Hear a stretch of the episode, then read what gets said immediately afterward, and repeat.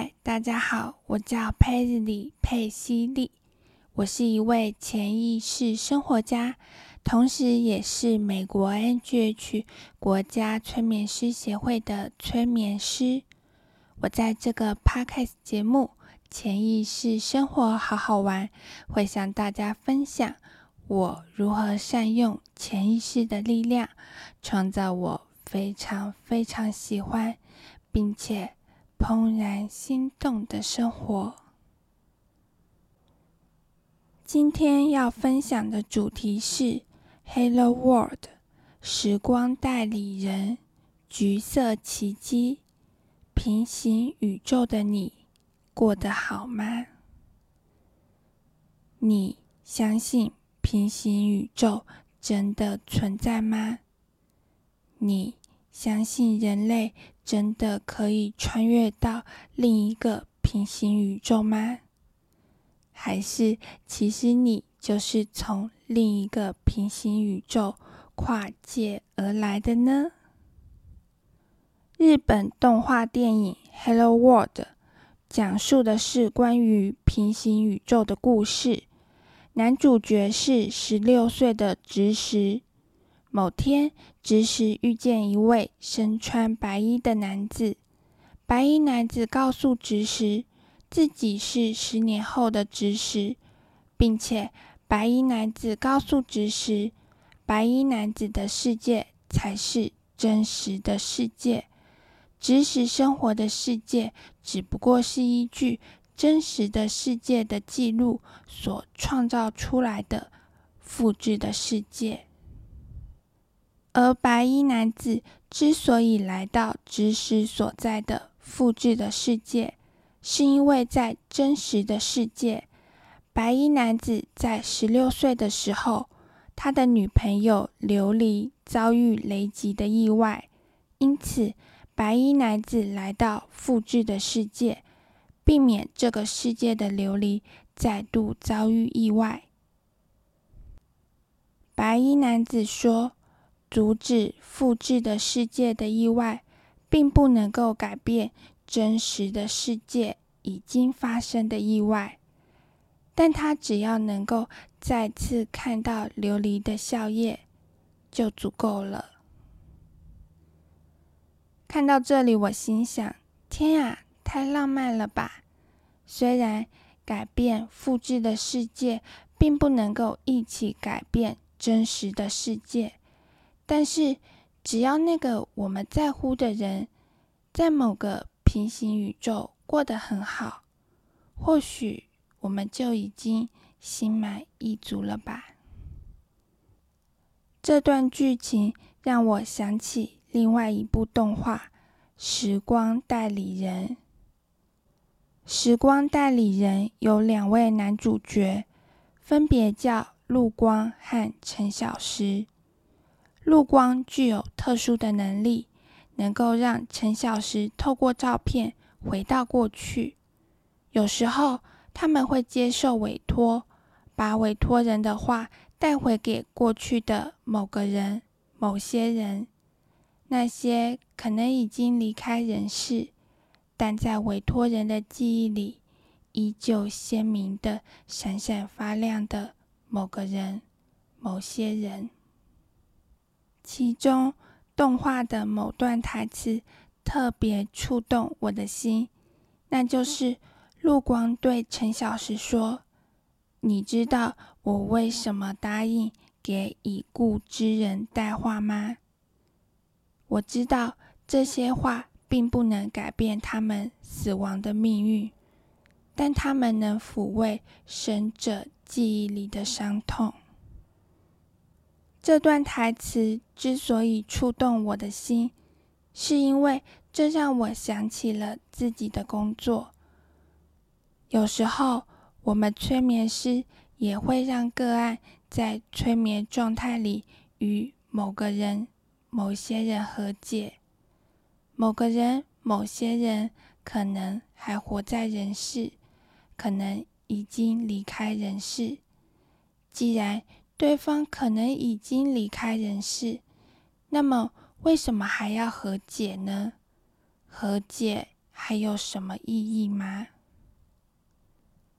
和解并不能够改变过去既定的事实，但它能够改变个案与生者对过去既定事实的信念，从而聚焦现在，选择一个更好版本的未来。你知道吗？未来是有许多版本、许多平行宇宙的。某本书《回旋宇宙》就提到了平行宇宙的概念。回旋宇宙提到，有时候当你做出决定时，你知道那是错的，你没有选择最好的情势。当你意识到这点，事实上，你生命中的这个特定分支已经从另一个宇宙。从原本的宇宙脱离，原本的你做出了正确决定，而你则把另一个选项付诸行动，让所储存的能量有了去处，而你也会尽力去过好你的生活。以上这段话是什么意思呢？意思就是，当你意识到。自己过去做出的决定是错误的，当下你就已经站在命运的分叉路口。当你下定决心做出 A 选择时，你就活在 A 宇宙的版本里；同时，在另一个平行宇宙里，你可能做出 B 选择，然后平行宇宙的你就活在。B 宇宙的版本里，因此许许多多的选择版本宇宙都被实现了，只是我们不一定觉察到。这又让我想起另外一部日本动画《橘色奇迹》。《橘色奇迹》的故事内容是十六岁的女主角菜穗。收到未来十年后的自己写来的信，希望十六岁的自己能够勇敢做出改变，拯救自己喜欢的男生翔，减少未来的后悔。爱，怎么又是十六岁与未来十年后的自己的故事设定呢？或许收到未来的自己写来的信。真的可以改变一些什么？也许，即使收到未来的自己写来的信，有些事情还是发生了，有些后悔还是凝结成了伤痕。但是，后悔还是可以减少，创伤还是可以得到疗愈和谅解，因为是。此时此刻的我们，在做决定和选择。如果是因为有了后悔，所以在平行宇宙里才诞生了另一个版本的自己，那么不断轮回转世的我们，是不是因为前世仍有未了的遗憾，所以我们才会选择投胎，希望在新的人生版本里？可以勇敢做出改变，疗愈那些已知或未知的创伤。祝福你过得好好的，即使你可能不是在我的宇宙。你会想收到未来的自己写来的信吗？如果现在的你没有收到未来的信，可能。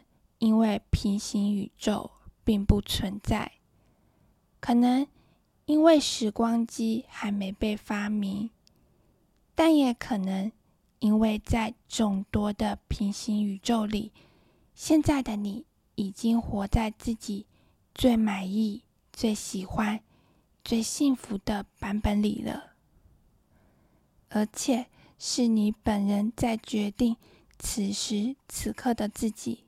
过得如何？之前我写过一篇相关的文章，叫《动漫橘色奇迹》，疗愈时间线上已知或未知的创伤。相关的链接放在下方的资讯栏，有兴趣的你可以去看一看。好，接着回到《Hello World》的剧情。当直石成功阻止雷击，拯救了琉璃时，白衣男子却突然把琉璃带回了白衣男子原本所在的真实的世界。原来，在真实的世界里，十六岁时遭遇雷击的琉璃并没有死亡，只是陷入了十年的昏迷。白衣男子为了唤醒陷入昏迷的琉璃，才会回到十年前复制的世界。当白衣男子把琉璃带走之后，失魂落魄的执事不知应该怎么办才好。这时出现了狐面人，也就是戴着狐狸面具的机器人。狐面人只会出现在复制的世界，有点像是系统里的巡逻员，他们会清除系统里的错误。而湖面人竟然决定销毁知识所在的世界。后来，在乌鸦的帮助下，直识来到白衣男子所在的世界寻找琉璃。而在白衣男子的世界，昏迷的琉璃苏醒了。然而，这个世界竟然也出现了湖面人。当湖面人攻击琉璃，决定除掉琉璃的时候，白衣男子才赫然惊觉，自己以为的真实的世界，难道也是复制的世界？在和湖面人激烈的战斗中，直使决定带着琉璃回到原本的世界，而白衣男子也改变主意，决定协助他们。然而，白衣男子却在这个过程中牺牲了。最后，直使和琉璃回到的世界是他们原本的世界吗？还是他们来到另一个未知的全新的世界呢？电影的尾声，原本已经牺牲的白衣男子苏醒了过来。站在眼前的，竟是他朝思暮想的成年后的琉璃。琉璃开心的抱住了白衣男子。如果说知识原本生活的世界是第一个世界，白衣男子原本生活的世界是第二个世界，知识和琉璃回到的新世界是。第三个世界，白衣男子苏醒的世界是第四个世界，一直延续下去。那么，究竟有多少个世界，多少个平行宇宙呢？难道这就是所谓的多重宇宙吗？这让我想起另外一部电影。全面启动。电影里有一层一层的梦境，也是类似的概念。究竟哪个是梦，哪个是现实？哪个是真实的世界？哪个是复制的世界？或许每个世界都是真实的世界，因为每个世界的我们。都是独一无二的。节目的最后，我制作了一本简洁的电子书《催眠潜意识：所有你想知道的秘密》，现在开放免费索取。你可以借由这本电子书，更加了解催眠，评估自己是否适合接受催眠。催眠可以做什么呢？催眠可以协助你忆起自己真正是谁，启动你的内在力量，看看你的潜意识想要给你什么提示，让你走得更顺利，活得更快乐、更富裕。你可以在下方的资讯栏找到所有的相关链接。那么，我们就下集节目见喽！